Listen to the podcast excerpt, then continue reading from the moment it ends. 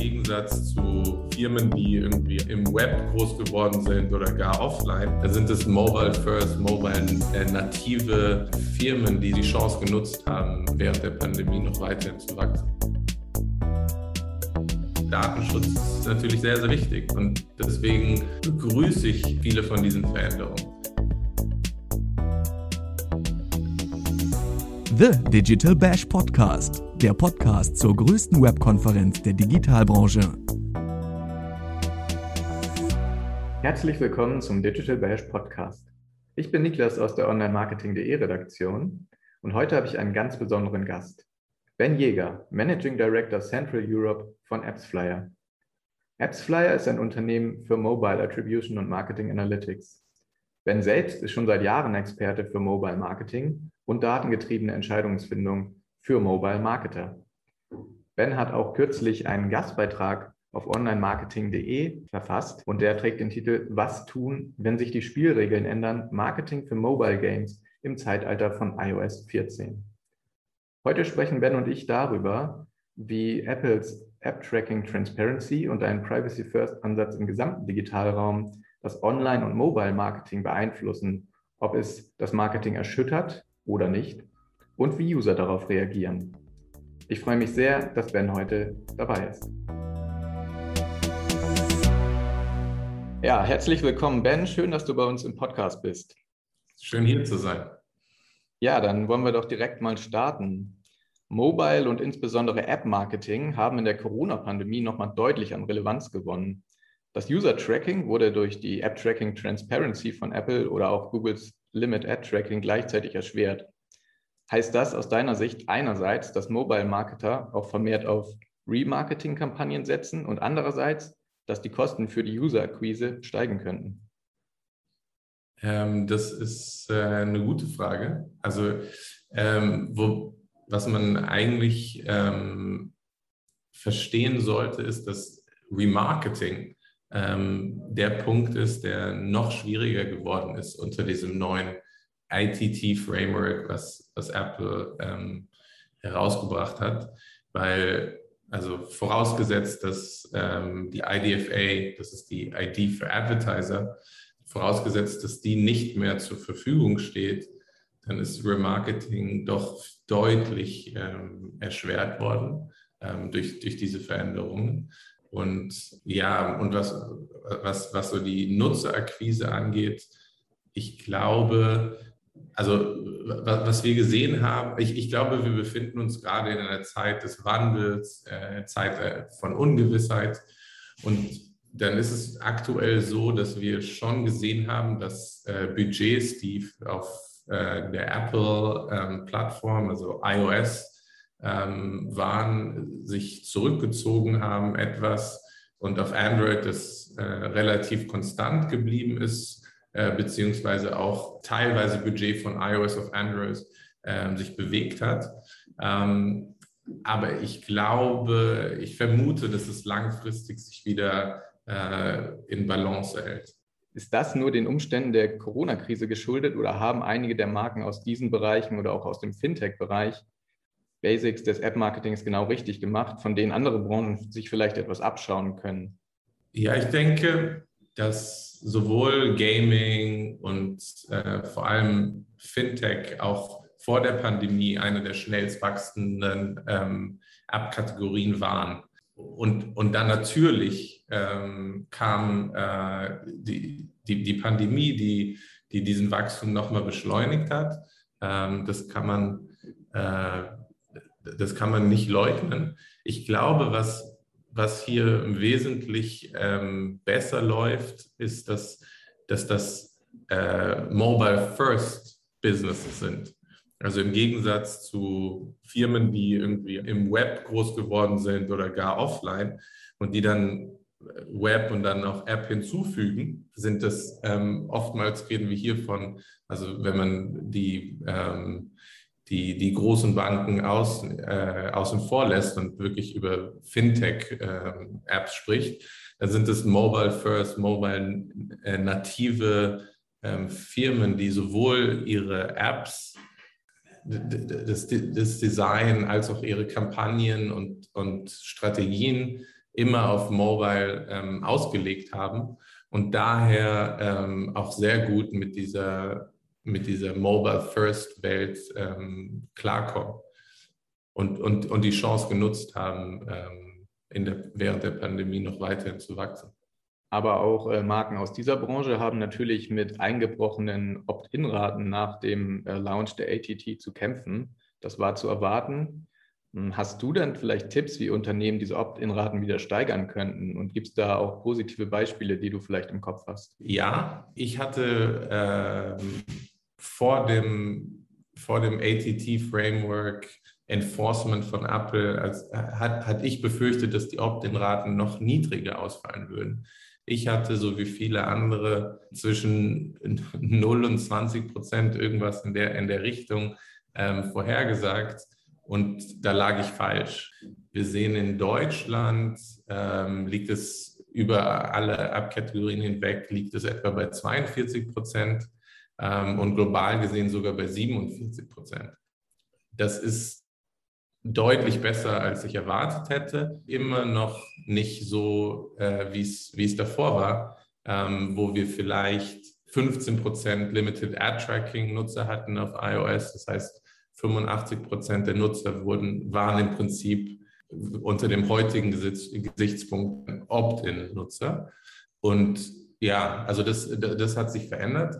Wenn du, wenn du mich nach Tipps fragst, wie man die Opt-in-Raten noch weiter äh, verbessern kann, dann da, da, fällt mir ein, vor dem, vor dem Prompt äh, haben wir ganz tolle Beispiele gesehen, wie ein, ein, ein ein Vorschau-Screen ähm, von, von äh, den verschiedensten Marken äh, eingesetzt werden, um den Nutzer zu erklären, was, was jetzt gleich abgefragt wird, die, die Vorteile von personalisierten Werbungen nochmal zu verdeutlichen und, und generell die Angst zu nehmen, weil die, die Begrifflichkeit, die Apple da teilweise verwendet, abschreckend wirkt. Ähm, und ich glaube, da machen äh, einige Marken ganz gut einen guten Job, ähm, eben diese Angst zu nehmen und zu erklären, okay, wir, ähm, was, was wir hier vorhaben, ist dein, dein Erlebnis zu personalisieren und das äh, überträgt sich auch auf die Werbung, die du siehst. Äh, das ist das eine. Dann natürlich gibt es auch in dem Prompt, gibt es bestimmte Text- äh, gibt es Flexibilität in dem, was, was äh, Entwickler äh, da reinschreiben können. Und das sollte man natürlich auch nochmal ähm, zum Anlass nehmen, hier den, den, den Ton etwas weniger scharf zu, zu halten und über die Vorteile von personalisierter Werbung ähm, nochmal klar zu machen. Und generell, also so was, so was eher Großes und Langfristiges ist, das ist natürlich das Thema ähm, Marken, äh, die, die Marke aufzubauen. Aber das ist, äh, darüber könnten wir wahrscheinlich noch viel, viel länger sprechen. Ja, das denke ich auch. Äh, ich hake nochmal ein. Also würdest du wirklich sagen, dass die Furcht vor der Einführung vielleicht größer war, als es jetzt nach dieser Einführung die Folgen sind? Oder glaubst du, dass es noch andere schwerwiegende Folgen gibt, die die ATT mit sich gebracht hat oder vielleicht sogar noch bringen wird? Die Welt ist nicht untergegangen. Und da war die, die, die große Befürchtung war da, dass, dass vielleicht alles kaputt geht und, und ähm, nichts mehr funktioniert. Und, und das ist nicht eingetroffen. Und da, da war ich auch sehr optimistisch, dass das nicht passieren wird. Und ich glaube, wir sehen, dass das Marketing ähm, und Marketingmessung immer noch möglich ist. Ähm, natürlich gibt es, äh, gibt es Einschränkungen aber wir alle als Industrie lernen damit umzugehen und, und das Beste aus diesen Möglichkeiten zu machen. Und ich glaube, was, was spannend ist, äh, hier einfach die Innovation, die in, in sehr kurzer Zeit notgedrungen ähm, passiert ist. Und das, das ist äh, super beeindruckend und, und äh, weckt auch Hoffnung auf, auf, äh, auf die Zukunft und dass das im Prinzip durch Technologie und Innovation unsere Industrie weiter wachsen und, und blühen kann. Ja, spannend ist, bei Google gibt es ja auch seit einiger Zeit eine abgeschwächte Form der Tracking-Beschränkung. Äh, das basiert dann aber noch nicht auf einem Opt-in wie bei Apple. Kannst ja. du dir vorstellen, dass äh, eine ähnliche Form wie bei Apple als Policy auch in den Play Store kommen könnte?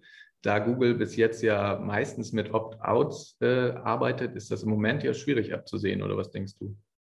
Also generell hat man gesehen, dass ähm, Apple in dem Bereich äh, User Privacy schon sehr aggressiv ähm, nach vorne prescht und, und Google ganz genau hinschaut, was, was ähm, Apple macht und, und, und vieles davon, ähm, was auch gut ist, weil sowohl du als auch ich, wir sind auch Endnutzer und, wir, und Datenschutz ist, ist, natürlich sehr, sehr wichtig. Und, und deswegen begrüße ich also ähm, viele von diesen Veränderungen. Ich, ich sehe, ich bin selber, ähm, habe ein, ein Google-Phone und sehe auch, äh, dass, dass Google ähm, sehr viel macht. Ähm, und ich glaube und ich, ich habe halt die Hoffnung, dass Google anders als Apple etwas pragmatischer und ähm, entwicklerfreundlicher ähm, auch äh, diese, diese Schritte angeht, weil wir sind und ich persönlich bin der Überzeugung,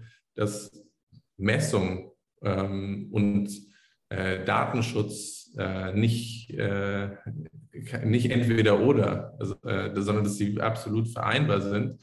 Äh, und ich glaube, dass wir eine Chance haben, dass Google das deutlich äh, Freund, datenorientiert und freundlicher umsetzen wird und trotzdem absolut keine Kompromisse, was Datenschutz angeht, ähm, zulassen wird. Also das, ich bin da, ich bin mir sicher, dass Google auch äh, weiter ähm, auf der Datenschutzseite alles verschärfen wird, aber ähm, eben denke ich, in, in, in einer marketingfreundlicheren ähm, Art und Weise.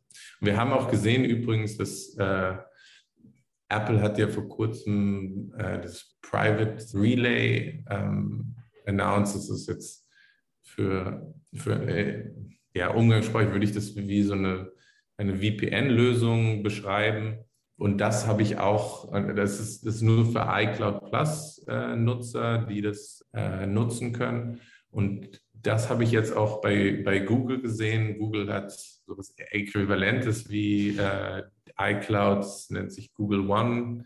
Ähm, und dafür bestimmte, ab einem bestimmten Tier, ich glaube zwei Terabyte, äh, bietet Google jetzt auch ähm, für Android ein, ein Google-eigenes VPN an, was, was man per Knopf einfach anschalten kann. Und somit, man, man sieht, die, die einen machen was, die anderen ähm, machen das auf ihre Art und Weise ähm, nach. Aber deswegen ist zu erwarten, dass Google auf jeden Fall auch, auch nachzieht. War ein langes Jahr. Tut mir leid. nee, perfekt. Ähm, du hast ein schönes Stichwort genannt mit Messung.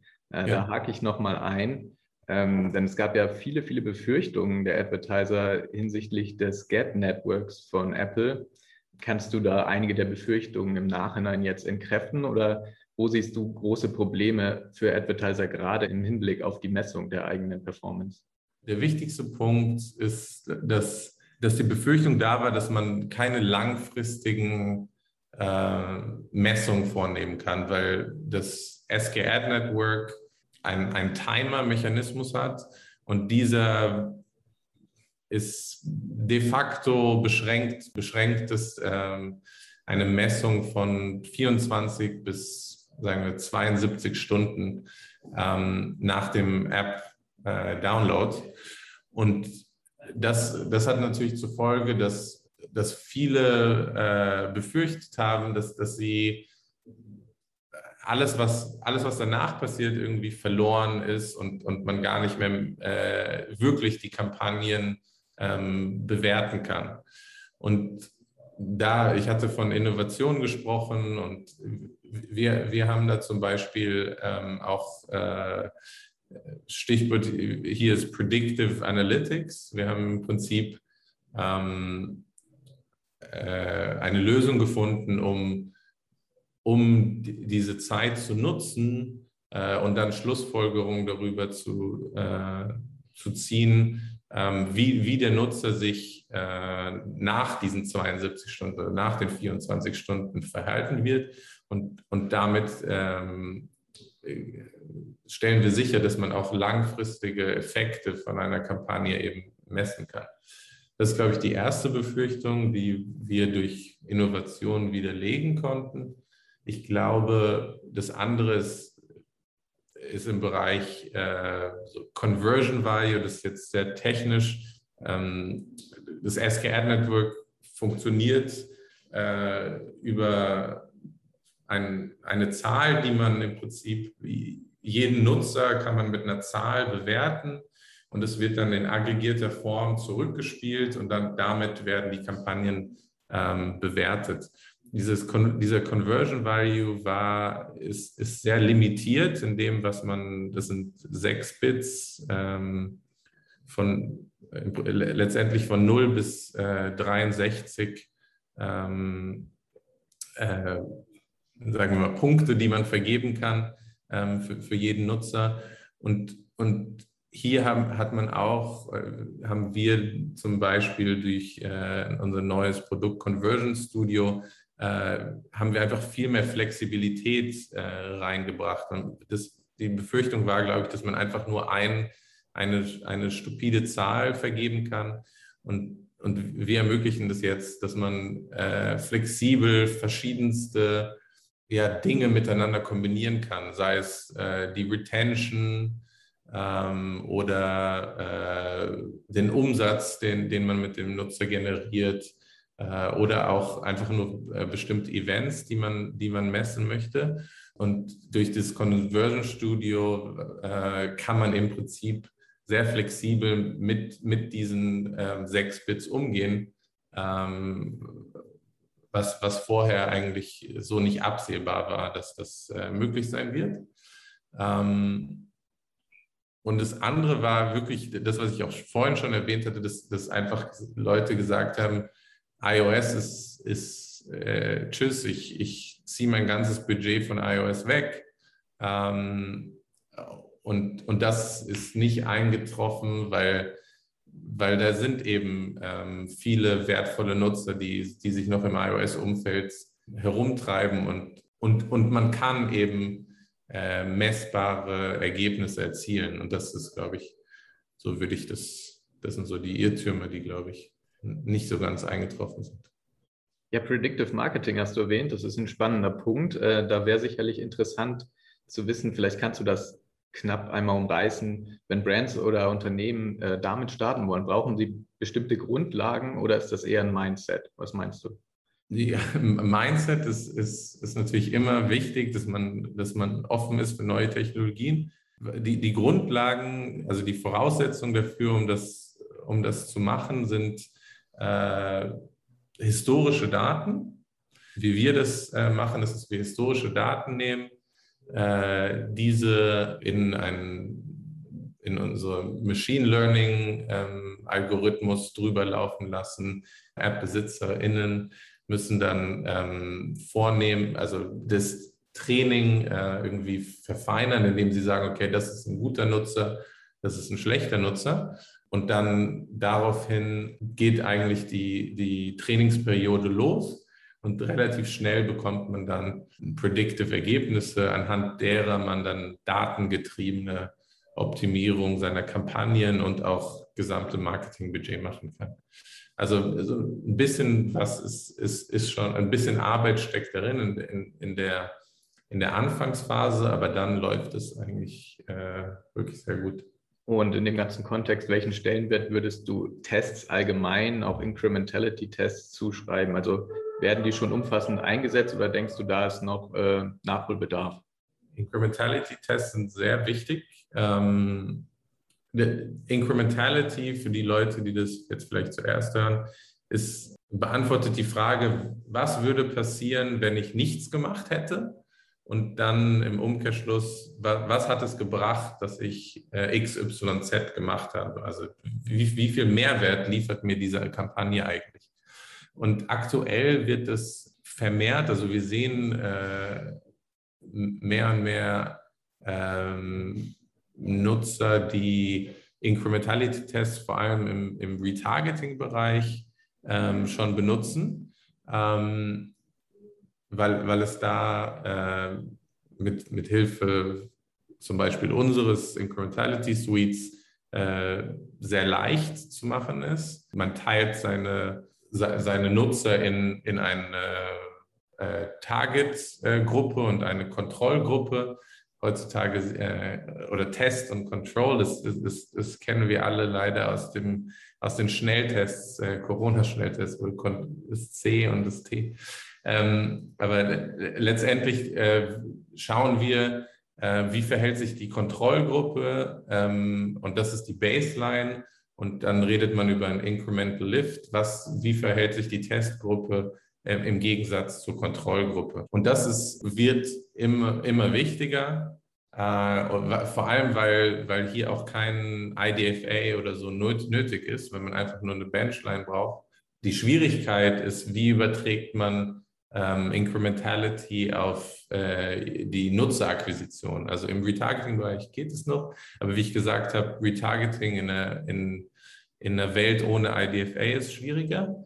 Ähm, und daher, also da, glaube ich, sehen wir, werden wir sehr viel Innovation auch sehen in dem Bereich. Wie kann man Incrementality gut und einfach ähm, und auch vor allem statistisch äh, korrekt einsetzen in der Nutzerakquisition, im, im Nutzerakquisitionsbereich. Also das wird äh, immer, wird, wird an Wichtigkeit gewinnen, bin ich, bin ich überzeugt.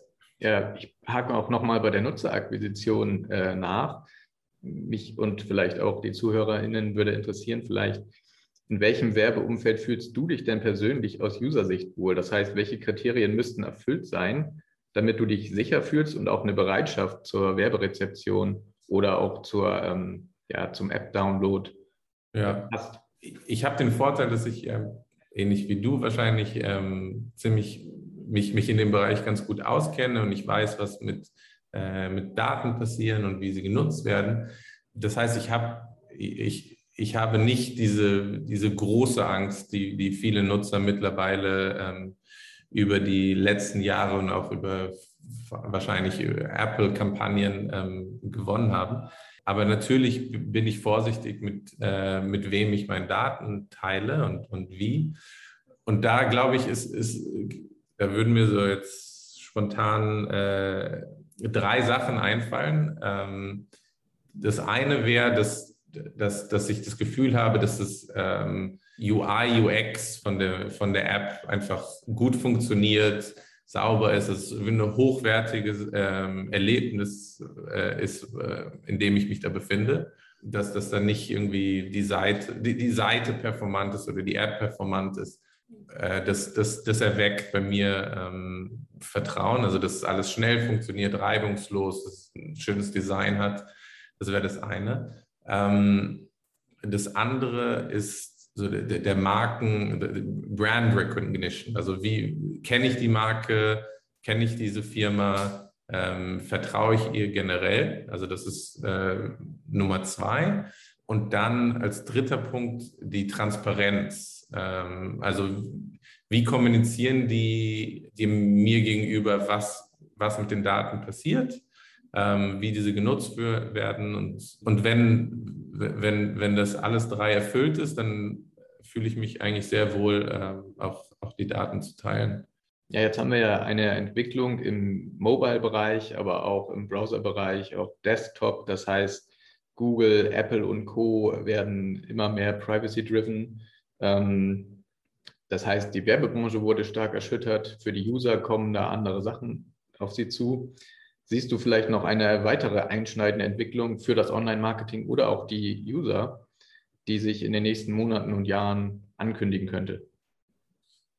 Ja, ich finde schön, dass du auf die User eingehst, weil ähm, letztendlich ist ja das, was, was wir hier alle vorhaben, ist, ist für, für die Endnutzer. Und das muss muss funktionieren, es muss ähm, im Idealfall reibungslos funktionieren. Wenn ich einen Link klicke, dann möchte ich da landen, wo ich, wo ich auch hin wollte und nicht irgendwie ähm, an die falsche Stelle etc.